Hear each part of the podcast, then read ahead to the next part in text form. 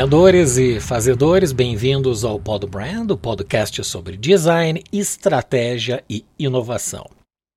Sou Maurício Medeiros, designer e empreendedor, entusiasta do conhecimento e autor do livro Árvore da Marca, Simplificando o Branding, disponível na Amazon e no site arvoredamarca.com. O objetivo do Pod Brand é que você alcance sua melhor versão Neste episódio, vamos falar sobre a executiva, o rompimento e a empresária. E a convidada de hoje é Maria Teresa Teodoro, carinhosamente conhecida por Maitê. É mineira, graduada em Administração de Empresas pela PUC Minas Gerais e MBA em Finanças pela FGV, Fundação Getúlio Vargas. Por mais de 10 anos, foi executiva de uma grande empresa. Este foi um sonho planejado enquanto ainda estava para entrar na graduação. Em 2019, uma tragédia transformou sua vida. Isso provocou uma nova e intensa jornada em busca do sentido da vida.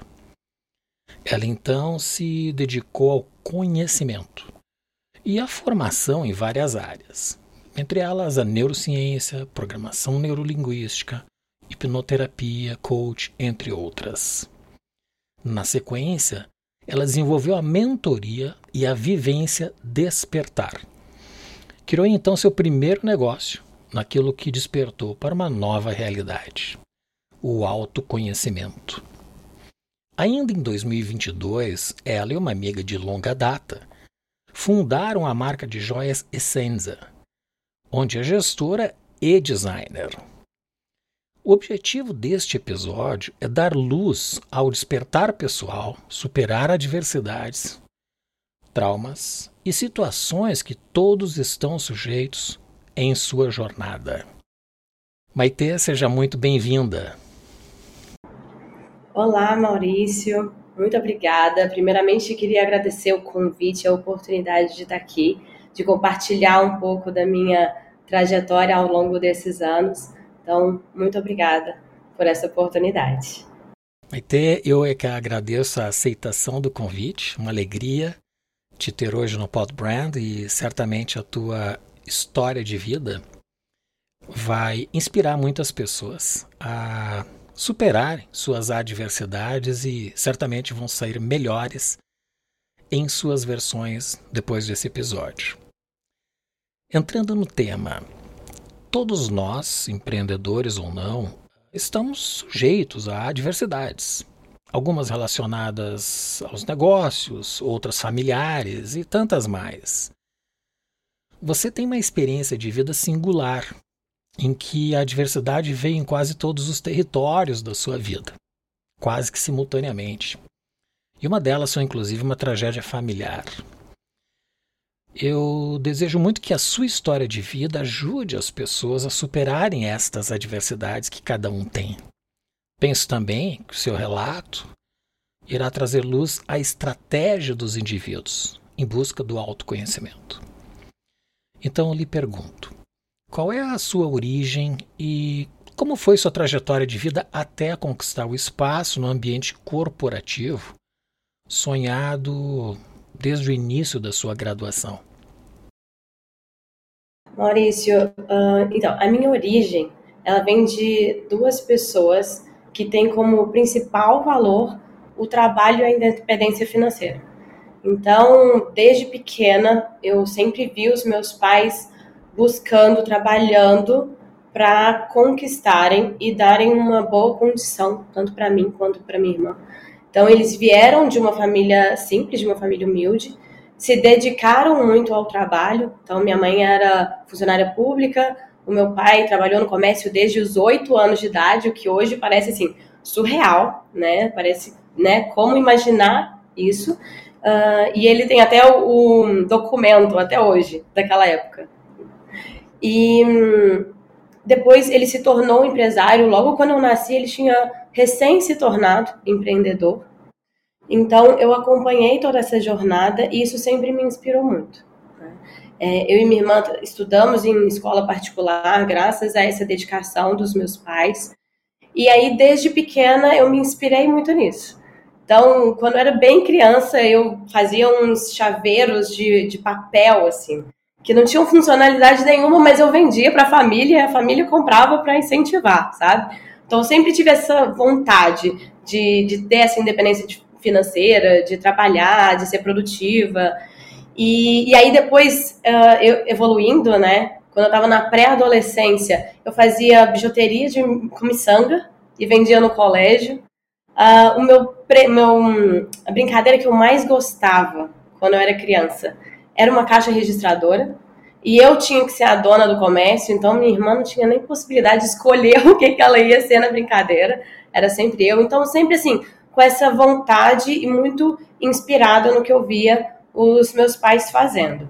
E aí, quando foi o momento de decidir, né, qual graduação que eu ia prestar, o que, que eu ia prestar no vestibular, o colégio ele sempre trazia palestrantes pra, de todas as, as profissões para que a gente tivesse um contato maior, né? Entendesse melhor para poder tomar aquela decisão. E nessa ocasião, eles trouxeram uma administradora que trabalhava numa multinacional da área de mineração.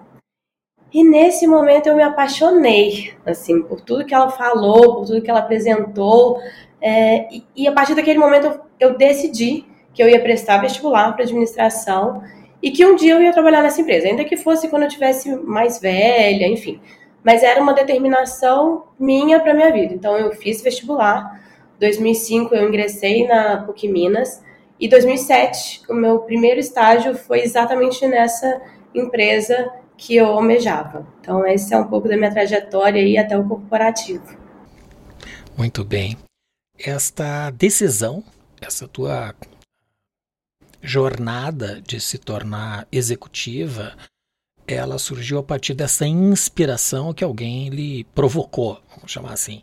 No entanto, tu começou a empreender antes mesmo de começar a estudar, né, ainda criança, inspirada pelo teu pai.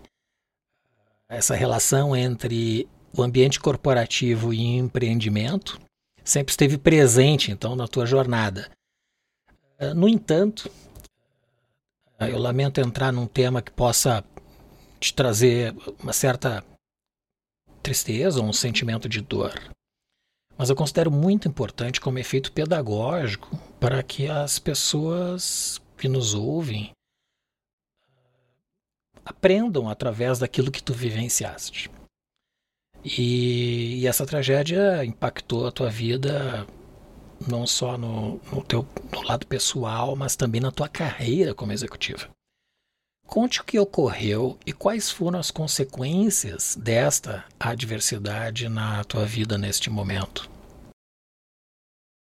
Maurício, eu sempre comento, né, quando as pessoas perguntam sobre falar sobre tudo que aconteceu, que assim, tudo que eu penso, tudo que eu faço hoje, as decisões, as renúncias, elas são pautadas exatamente nesse fato, nessa situação que aconteceu com a minha vida. Então, independente de estar tá verbalizando isso, isso é presente constantemente na minha vida. E aqui, é claro, a gente precisa tomar um cuidado para que isso não gere um gatilho que seja acionado a todo tempo. Então, isso não é um problema para mim, e até porque eu olho justamente para entender o que, que eu posso trazer com tudo isso, né? O meu trabalho vem de tudo isso. É, então, como eu falei anteriormente, o meu grande sonho naquele momento era ingressar nessa empresa, nessa multinacional, e assim eu fiz. É, fiz carreira, né, entre idas e vindas. E em 2019, eu trabalhava na Vale, que era essa empresa que eu tanto almejava. Eu estava noiva e o meu noivo também trabalhava na Vale. Nós íamos nos casar dali seis meses, né? Isso janeiro de 2019 que eu tô falando. E nós já morávamos juntos, tínhamos vários planos. E ele trabalhava em Brumadinho. E ele faleceu no rompimento da barragem de Brumadinho. E a partir desse momento, assim, o meu chão desabou e foi exatamente o que você falou, assim. Impactou todos os pilares da minha vida, né? Porque perder uma pessoa que você ama já é um grande impacto, por si só. Eu nunca tinha tido uma perda próxima, né? Eu não sabia, eu sempre tive muito medo de ter que lidar com isso. E, e principalmente dessa forma, dessa magnitude nunca, que nunca ninguém imagina, né? É, então, a partir daquele momento, eu fiquei completamente perdida em todos os âmbitos, porque eu já tinha que lidar com aquela dor, que eu não sabia como lidar, eu não tinha mais perspectiva de vida pessoal, porque os sonhos que eu tinha naquele momento de me casar, de constituir família com aquela pessoa que eu amava, não faziam mais sentido naquele momento. Profissionalmente, eu não conseguia mais desempenhar as minhas atividades. E eu amava o que eu fazia, então não era o tipo da coisa que, ai, aquela pessoa que vai para o trabalho, não gosta do que faz, está insatisfeita. Não, eu sempre amei. Isso para mim é uma condição, assim, sabe, de, de trabalho. Eu preciso gostar, sabe? Eu gosto de me entregar. E naquele momento eu falei, o que, que eu vou fazer? E, e, eu, e eu sentia que eu não queria mais voltar para o corporativo, mas eu tinha feito toda a minha vida pautada no corporativo. Então eu precisei olhar para dentro e me procurar, sabe? Me encontrar, na verdade. Porque realmente, assim, nesse momento, é, tem até um livro que fala sobre isso, que é Em Busca de Sentido, de Viktor Frank. Que a gente precisa ter um sentido para a vida. E naquele momento eu olhava e para minha vida não tinha mais nenhum sentido, né? E aqui a gente fala muito de identidade. Muitas vezes a gente se identifica pelo que a gente tem, pelo que a gente faz, mas a gente não tem uma base de identidade sólida quem nós somos, né? E, e nesse momento eu não sabia quem eu era. Então, as consequências foram relacionadas a, a uma reconstrução, né? É, reconstrução do que eu pensava para a vida, porque a única certeza que a gente tem na vida é da morte. É a única certeza. Todo o resto a gente espera, acredita, mas a gente não tem certeza. Só que a gente vive como se isso nunca fosse acontecer. E aí a gente deixa para depois situações importantes, decisões importantes.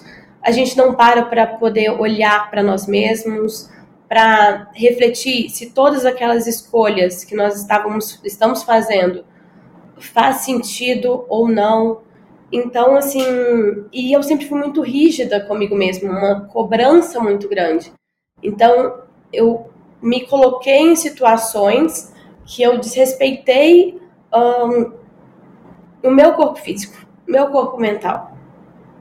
Mas era o que eu conseguia naquela situação, sabe? Então, assim, foram várias as consequências de vida pessoal, de vida profissional, de reconstrução de uma identidade, de reconstrução do entendimento de como eu poderia servir, né, ao longo da vida, qual era o que hoje as pessoas chamam de propósito, eu falo sobre o Ikigai, né, é, entender tudo isso, aprender a lidar com os traumas que surgiram a partir disso. E eu sempre olhei para tudo tentando entender o para quê.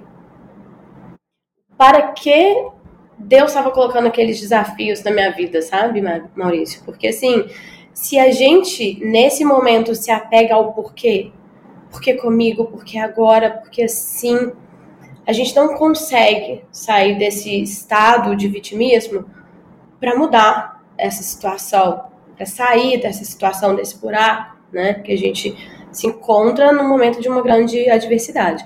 Então, isso é um pouco do que aconteceu e de algumas consequências que vieram com tudo isso. Esse rompimento vitimou mais de 200 pessoas, não é? 272. Ah, lamentável, uma, uma tragédia inesquecível né, na história do Brasil. A carreira profissional ela tem sido, em certo sentido, bastante complexa para todo mundo. O que provoca em muitas pessoas a sensação que tu mencionaste de sentido de estar perdido. Lógico que por causas distintas. Então, qual foi o caminho que você escolheu para superar essa tragédia e, ao mesmo tempo, reinventar tua jornada de vida? O caminho que eu escolhi, Maurício, foi o do autoconhecimento. e aí, assim, aqui a gente precisa de um cuidado muito grande quando a gente menciona sobre esse caminho, que é um cuidado que eu tenho tido, né, quando eu compartilho com as pessoas. Hoje em dia as pessoas são muito imediatistas, né? Então, às vezes, uh, é o, o engenheiro de obra pronta. Tudo parece muito fácil, tudo parece muito óbvio. Então, quando a gente olha para trás, eu falo, ai, o meu caminho foi o autoconhecimento, mas ele foi construído. Hoje eu tenho essa clareza. Naquele momento eu fazia o que dava, sabe? Eu tinha que agarrar uma corda para poder sair daquela situação. É óbvio que teve, ai, teve, teve um momento de revolta, teve um momento de recolhimento, teve, tiveram todos esses momentos, né?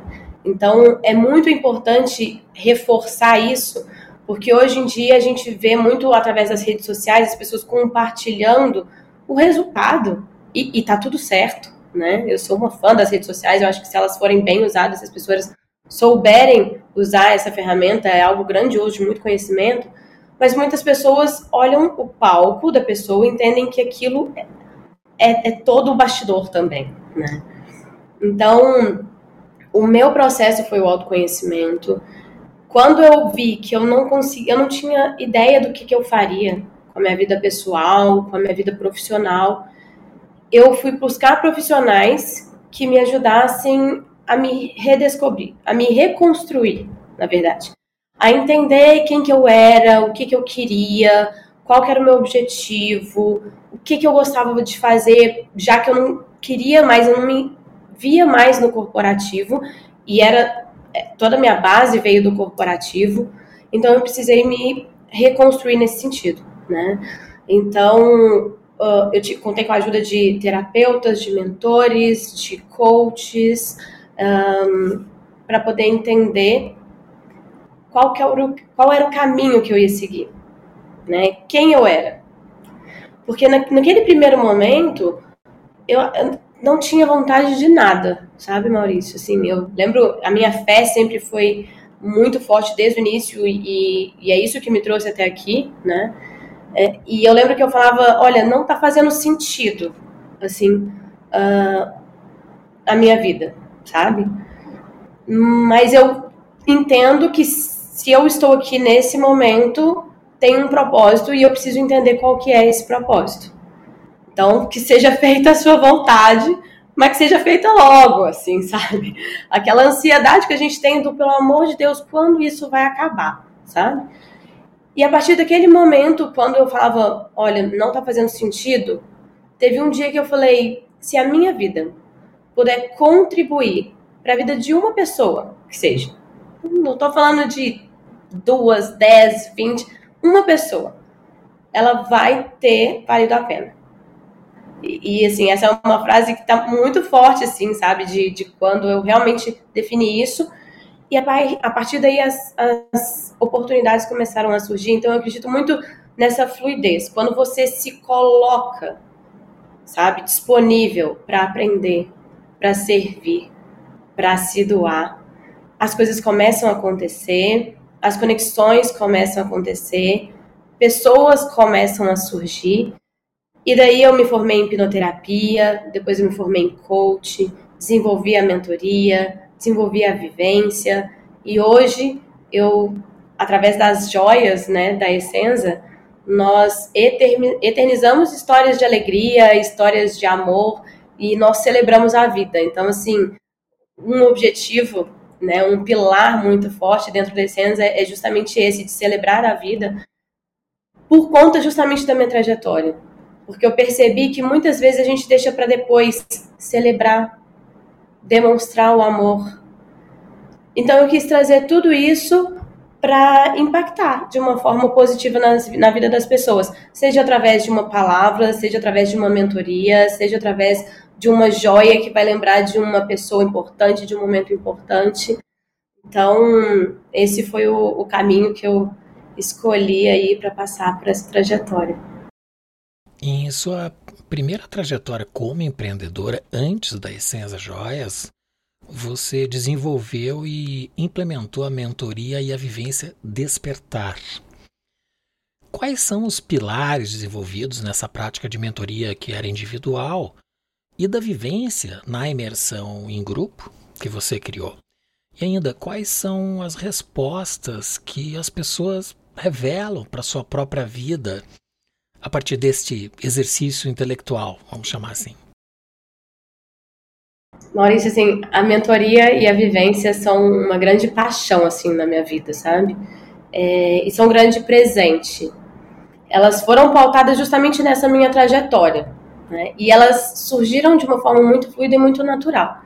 É, eu precisei fazer todo esse caminho de olhar para mim, de entender quem eu era, quais eram os meus sonhos a partir daquele momento, quais eram os meus medos, o que, que eu amava fazer, né? quais eram os meus valores, quais eram as minhas crenças e, e, e, como que a minha identidade, os meus valores, as minhas crenças facilitavam ou dificultavam para que eu atingisse os meus objetivos.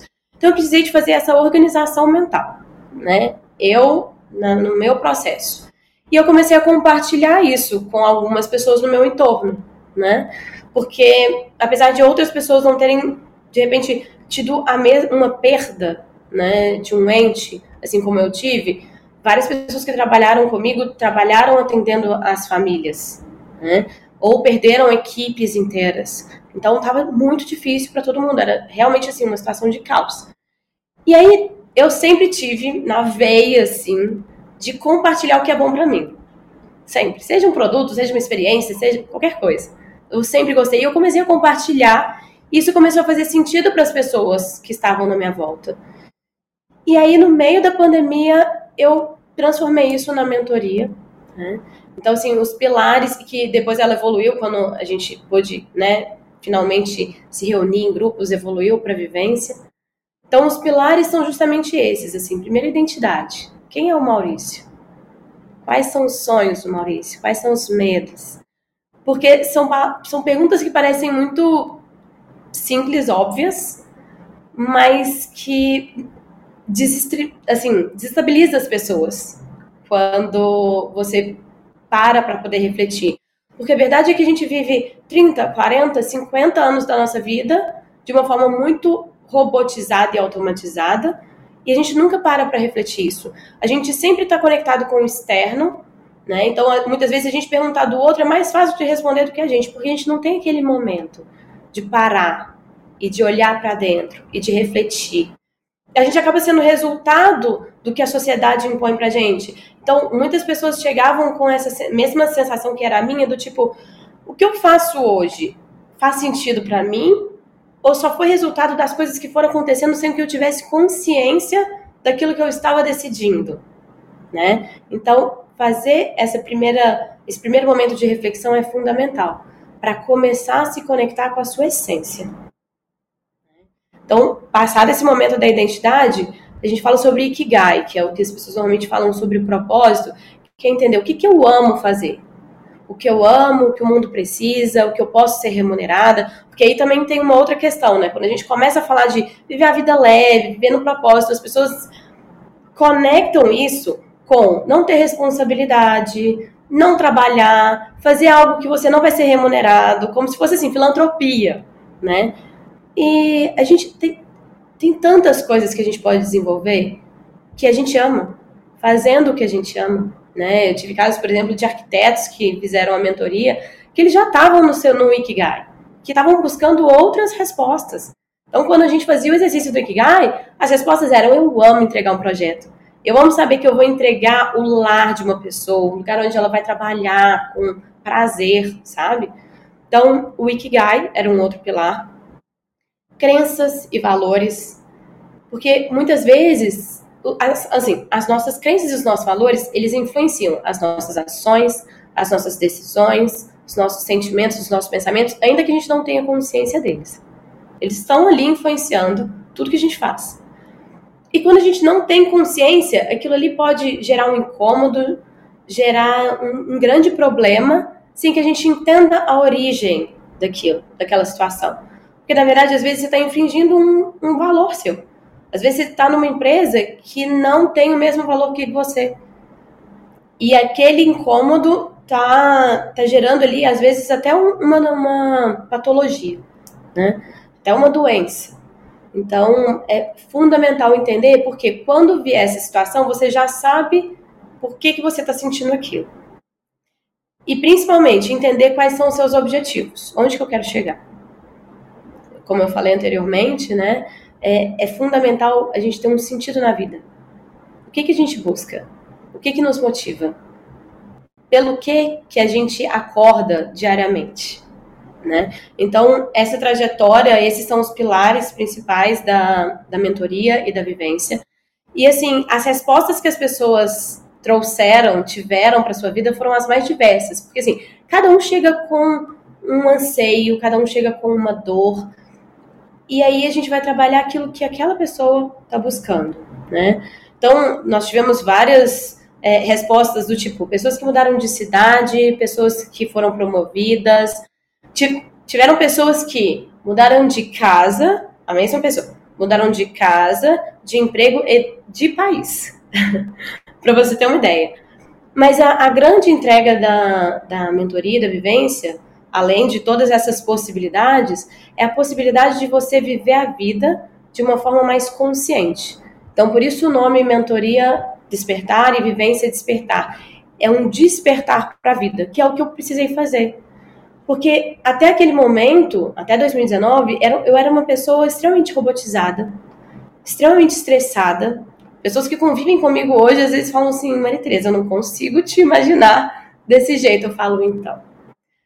Porque eu não tinha essa consciência do o, o que que me incomodava, o que que gerava esses gatilhos, sabe? É, da finitude, da importância de você viver cada dia como se fosse o último.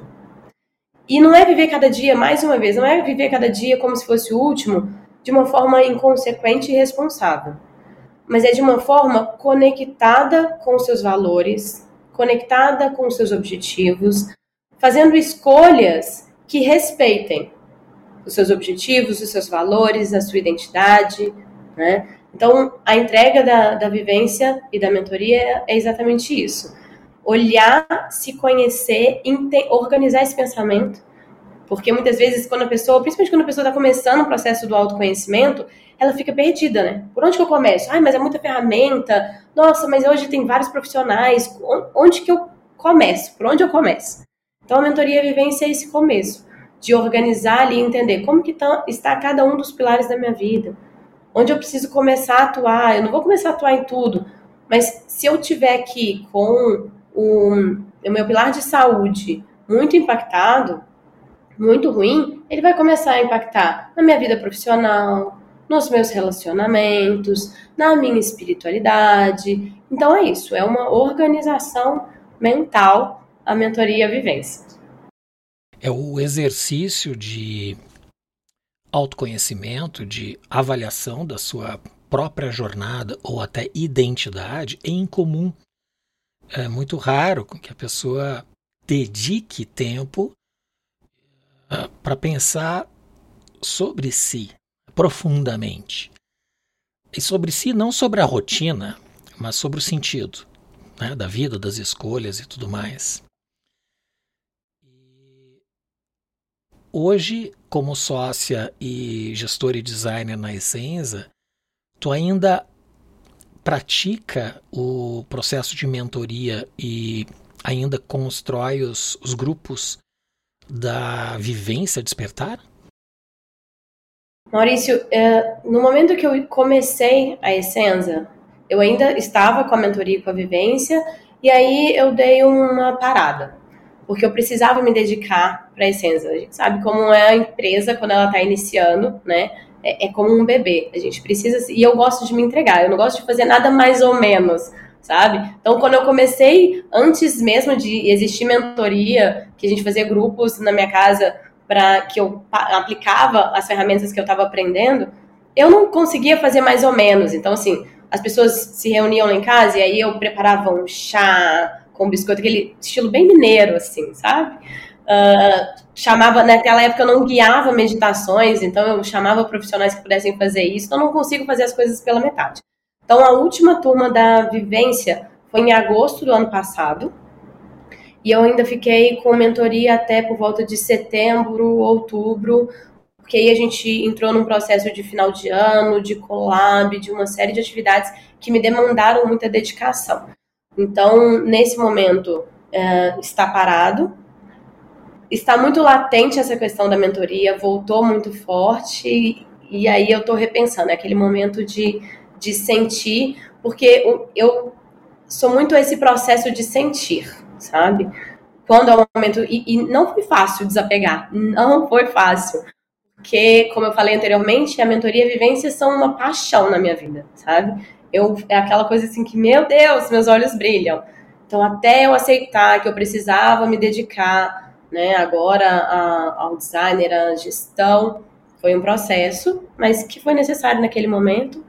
Mas a mentoria e a vivência estão aqui. Em algum momento elas vão ser retomadas. É, espero que tu possa retomar e pelo resultado que as pessoas têm a partir da tua própria uh, experiência de busca destas soluções, vamos chamar assim, de sentido, de buscar um, um conteúdo que te desse sentido para a vida e que tu hoje transmite, repassa para as pessoas através desse projeto que tu criaste, né? Toda essa tua trajetória, toda essa tua história, ela me remete a um, a um conceito, que é o conceito da escolha. Uh, me vem muito à mente esta palavra a partir daquilo que foi as tuas ou que foram as tuas decisões. O conceito de escolha ele está estreitamente vinculado ao de possibilidades, de tal modo que não há escolha onde não há possibilidade, visto que isso é justamente a possibilidade que se oferece a uma escolha como tampouco há possibilidade onde não há escolha. Né? Visto que a antecipação, ou a projeção, ou a simples provisão destas possibilidades já são escolhas por si só. Então eu te pergunto, na superação de uma enorme adversidade, o que se deve buscar primeiro? Novas escolhas ou procurar as possibilidades no caminho da superação? Maurício, assim, eu acho que é super válido avaliar as possibilidades, e aí a gente está falando aqui de grandes adversidades. Né?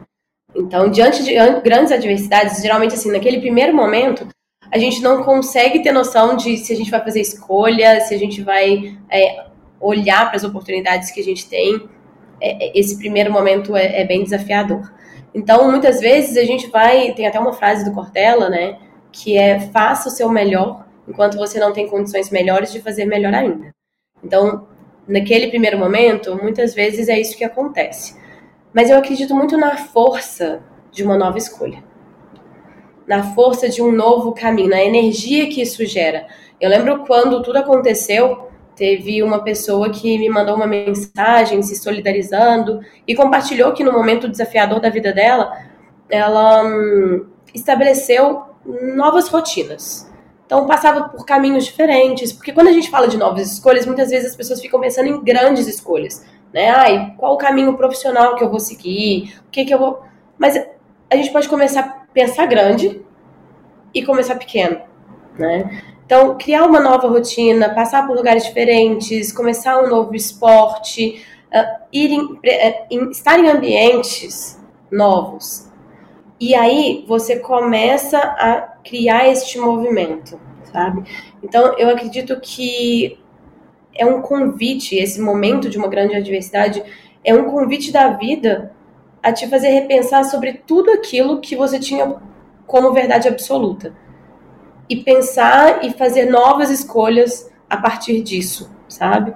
Então eu acho que, que é isso, é um caminho que provavelmente no início ali vai olhar as possibilidades, porque é isso a gente consegue naquele momento, mas novas escolhas trazem uma nova energia para se escrever um novo capítulo completamente diferente, assim. Porque se você passa por uma situação extremamente adversa e não tira nada disso, não faz sentido, sabe? Assim, é, eu lembro que eu sempre refletia o para quê, que é olhar e entender para que eu estou passando por tudo isso? Que, que eu preciso? E isso, como eu falei anteriormente, né? isso influencia na minha vida diariamente, porque hoje, até para as pequenas, para os pequenos desafios, para as pequenas questões que eu passo diariamente, eu paro para poder refletir. Para que isso veio até mim? O que, que eu preciso aprender? O que, que eu preciso olhar? E aí a gente começa a passar pelas adversidades da vida de uma forma diferente, de uma forma mais leve. Ao invés de bater de frente com a situação, ficar, ah, mas por quê? Por que para mim? Por que assim? Por que agora? Por que, que isso está acontecendo? É parar e avaliar de uma forma consciente. E aí, quando eu falo de consciência, é isso. É, é, ver, é olhar com vontade e olhar para dentro e fazer uma análise como se estivesse na terceira pessoa, assim, sabe? Como se você a sua vida fosse um filme e você estivesse assistindo aquele filme passar. E olha, nossa, essa cena se conecta com essa cena. Então isso é viver de forma consciente, sabe? Então acho que novas escolhas são sempre muito bem-vindas. É, a escolha está relacionada à responsabilidade, né? Completamente. Mas quando a gente fala de escolha, é, isso tem a ver com autorresponsabilidade, como você falou, e com essa consciência de fazer uma escolha de acordo com o que você deseja e não de acordo com o que o outro deseja. Então, nesse processo todo de tudo que a gente falou aqui, o primeiro ponto mais importante é a autorresponsabilidade.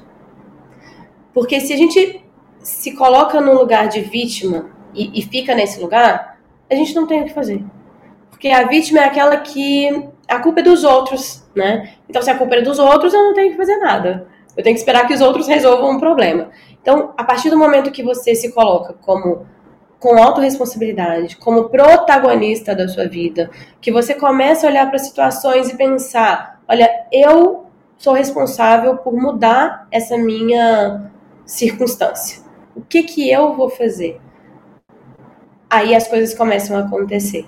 Então, você falou sobre autorresponsabilidade, é um ponto assim fundamental, porque sem ele nada acontece, sabe? É o primeiro primeira questão, mais importante, assumir a autorresponsabilidade e a responsabilidade e a, o controle da sua vida, para que a sua mente não te domine. Então, isso foi um processo também muito importante que eu passei, que foi de estudar sobre a mente, né, igual você falou anteriormente, então fiz várias formações porque eu percebi que eu precisava entender como minha mente funcionava para reprogramar uma série de programações que tinham sido instaladas a partir daquela experiência traumática.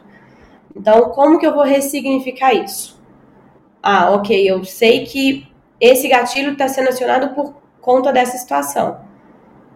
Como que eu vou mudar isso? Como que eu, que eu vou voltar para o estado anterior? Ou como que eu vou fazer para conviver com essa situação a partir de agora. Então, assim, isso é muito importante, sabe? E procurar, eu sempre gosto de reforçar, procure profissionais que vão te auxiliar nesse processo. Né? São pessoas que estudaram, que têm ferramentas, que podem auxiliar. E às vezes as pessoas perdem muito tempo batendo cabeça tentando fazer sozinhas. Quando hoje em dia tem uma infinidade. Não se identifica com uma linha, tenta outra.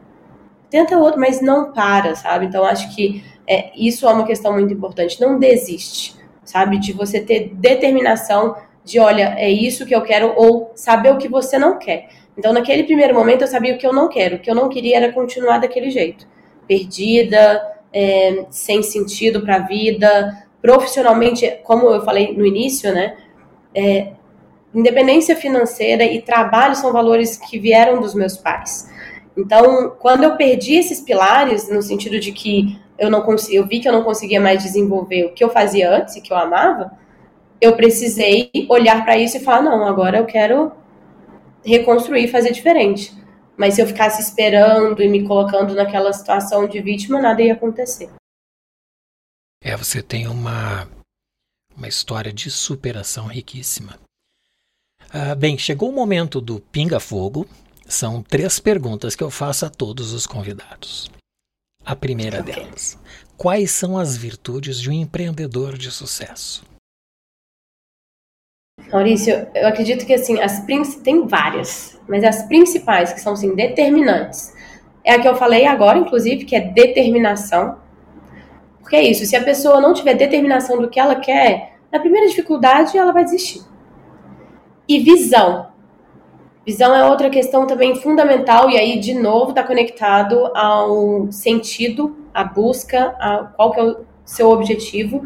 Então, é, é fundamental que ele tenha determinação, né, poder de ação, e que ele tenha visão do que, que ele quer, de onde ele quer chegar. Tem até a história do Walt Disney, que antes de existir, ele já sabia, ele já tinha experienciado todo o parque, né? Porque ele já via aquilo. Então, e eu amo, assim, essa parte de, de visualizar. Eu sou muito, assim, sabe? Tipo, conectada com isso. Então, acho que são esses dois pontos são fundamentais. O que diferencia os sonhadores dos fazedores? Bom, os sonhadores são aqueles que têm visão, mas não necessariamente têm o poder de ação. Então, às vezes, eles podem sonhar muito, mas não executar aquilo que eles sonham. E os fazedores são aqueles que são muito bons na execução, mas não necessariamente na visualização. Pode ser que você tenha uma pessoa que tenha as duas características ou não. E aqui eu sempre falo que é fundamental o autoconhecimento e entender uh, sobre os perfis comportamentais. Né? Quando eu fiz a formação de perfis comportamentais, isso também virou uma chave na minha vida, porque muitas vezes a gente olha para o que nos falta, né? É, e não para o que nos farta. O Irilugão fala isso. A gente precisa olhar para o que nos farta. É, nós temos, todos nós, temos tantas habilidades, tantos dons, e às vezes a gente pensa assim, ai, é, é, bom em executar, é bom em planejar, mas não é bom em desenhar. E aí fica, ah, mas eu queria saber desenhar. Mas olha o que te farta. Olha o que você tem em abundância. Como que você consegue usar isso? E entender que muitas vezes, ah, não, mas eu preciso aprender, por exemplo, a desenhar. Então eu vou fazer algum curso para poder desenvolver aquela habilidade. Mas e a possibilidade de você juntar duas pessoas que tenham perfis que são complementares. Eu sempre falo isso porque no caso da, da minha sociedade, né, a Poliana, que é minha sócia e grande amiga, nossos perfis são extremamente complementares. Então, enquanto eu sou a sonhadora, ela é a, fazedora, a planejadora, sabe? Ela ama fazer isso. Então, às vezes, ela tem que puxar o balãozinho lá da Maria Tereza que está viajando lá e falar, olha, vem cá, que agora a gente precisa executar. Então, assim, saber usar isso ao nosso favor. Isso é ter uma visão que é buscar solução e não focar no problema. Então, acho que sonhador e fazedor é isso. E a última, o que é design?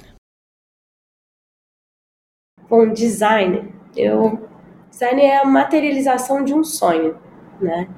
É, quando eu penso em design, aí eu penso na essência e quando eu vou desenhar uma peça, eu penso, primeiro eu sonho, eu crio uma intenção do que, que eu quero passar com aquela peça, qual que é a emoção, qual que é a recordação. E aí eu faço design para que ela se materialize. Então eu acredito que o designer é isso, é a, quando a gente pensa aí na, na produção, de, no design de produtos, é a materialização do que antes de ser apenas um sonho. Muito bem. Maite, nós estamos chegando ao final e eu gostaria ainda que tu indicasse um ou mais livros que ajude as pessoas a alcançarem a sua melhor versão. Tá. Tem três livros que para mim são assim leituras básicas para quem está buscando começar aí no processo de autoconhecimento, ou mesmo ao longo do processo, porque muitas vezes, né, a gente passa por situações desafiadoras, a gente precisa retomar alguns conceitos. Então, o primeiro que eu até já falei sobre essa essa característica é O Poder da Autoresponsabilidade, do Paulo Vieira. É um livro pequenininho, assim, de bolso, super rápido, com os exercícios para poder fazer e refletir sobre autorresponsabilidade. Porque, igual eu falei anteriormente, sem a autorresponsabilidade, nada do que a gente falou aqui acontece. Porque as pessoas vão estar sempre esperando que o outro faça por ela, tá?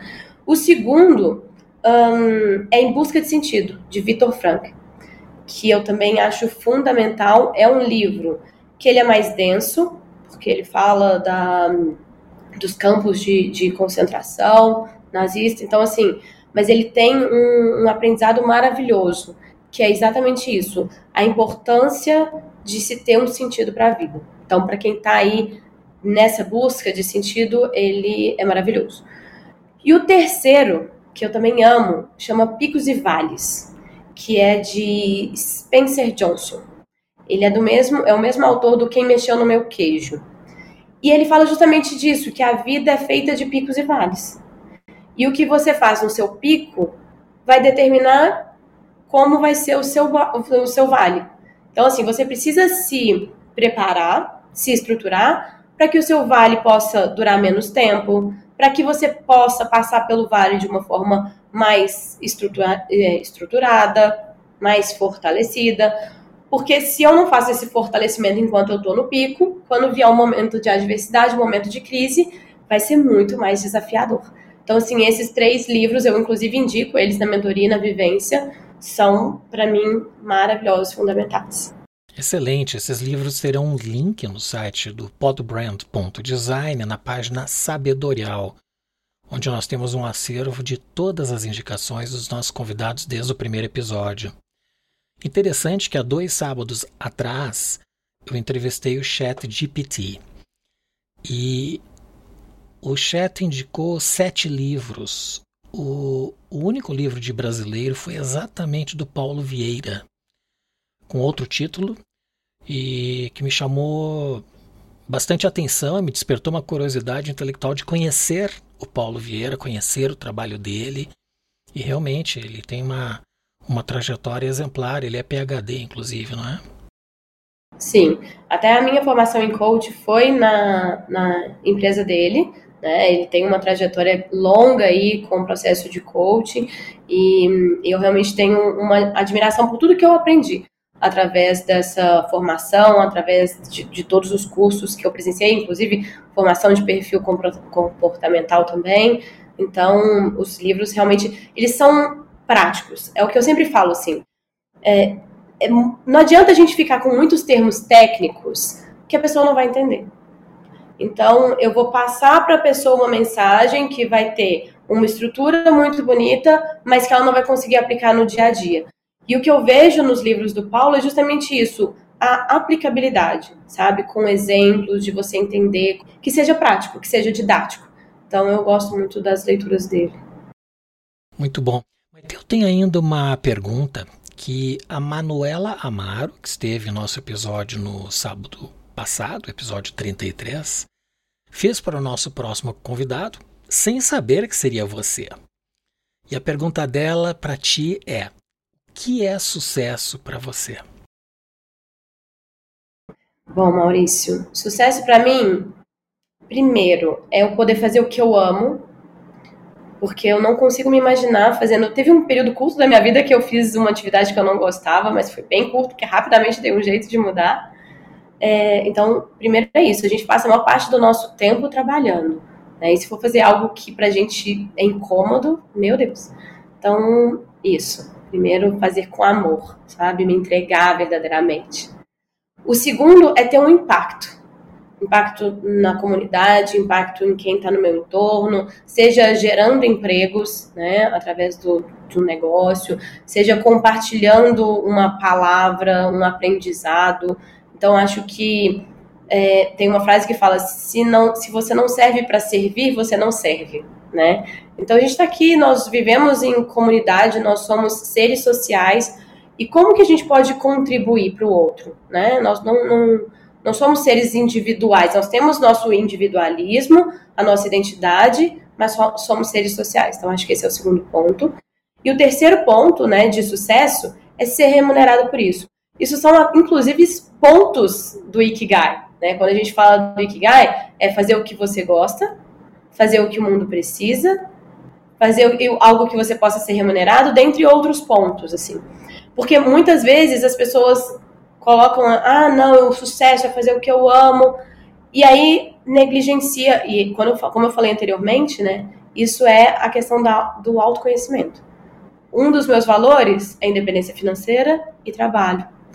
Então, eu preciso da minha independência financeira. Então, muitas vezes as pessoas negligenciam isso no momento de começar uh, o processo do autoconhecimento. Aí vão buscar fazer algo que amam e se frustram porque não se organizaram financeiramente para aquilo, não pensaram nesse lado. Então, acho que sucesso é esse equilíbrio é você de fato encontrar o seu ikigai, fazer algo que você ama, que possa contribuir para a comunidade, para a sociedade e que você possa ser remunerado. Muito bom. E qual pergunta você gostaria que fosse respondida por nosso próximo convidado ou convidada, independente de quem seja? A pergunta que eu gostaria que fosse respondida é: qual é a sua essência? Quem é você? Sem falar profissão, sem falar parentesco, sem falar quem é essa pessoa. Porque muitas vezes, como eu falei, né, a nossa base, que é o ser, a nossa identidade, ela não está bem segmentada. E a gente não, nunca para para poder fazer essa, essa análise. E aí, muitas vezes, a gente vai se apresentar para o outro e falar: ah, muito prazer, eu sou a Maria Tereza, eu sou sócia cofundadora da Essenza, sou mentora, uh, sou filha do fulano, esposa do ciclano, sabe? Mas você não fala quem é você. E isso é um desafio muito grande. Né? Às vezes eu falo que, é, para mim, acho que a pergunta mais difícil de ser respondida porque ela não está respondida no Google. Não dá, não tem como ir no Google e falar, deixa eu ver o conceito de quem eu sou. Não tem, tá aí dentro, né? Então tem que olhar para dentro verdadeiramente. Então é uma pergunta que eu sempre gosto de fazer para que a pessoa possa refletir um pouco mais e fazer esse olhar para dentro. Muito bom, uma pergunta pertinente e provocativa ao mesmo tempo. Bem, Maite, Maria Tereza, muito obrigado hoje pela tua presença no Pod Brand. A tua história de vida certamente vai inspirar as pessoas a repensar como encarar adversidades, buscar caminhos parecidos ou, inclusive, os caminhos que tu buscaste. Eu espero que a mentoria e a vivência despertar retome. Eu levo a crer que as pessoas estejam querendo despertar para o autoconhecimento e acho que tu podes contribuir muito, além de continuar com teu projeto empreendedor Essências Joias, uh, sequência nesse projeto de ajudar as pessoas a alcançarem a sua melhor versão. Muito obrigado. Sim.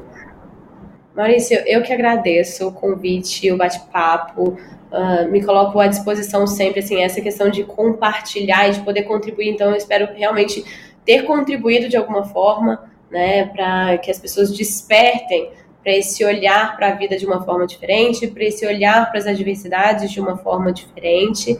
E muito obrigada por essa oportunidade de estar aqui com você.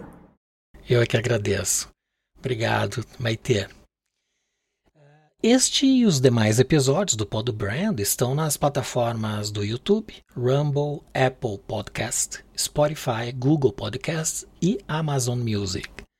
Visite o nosso site podbrand.design. Teremos sempre a programação atualizada, recomendação de livros como estes que a Maite nos indicou e muito mais. Compartilhe com as pessoas que curtem o conhecimento e se inscreva em nosso canal. Agradeço muito a presença da Maria Tereza, ou Maitê, e em especial a você que nos acompanha. Nos vemos no próximo episódio do Pod Brand, o podcast do design.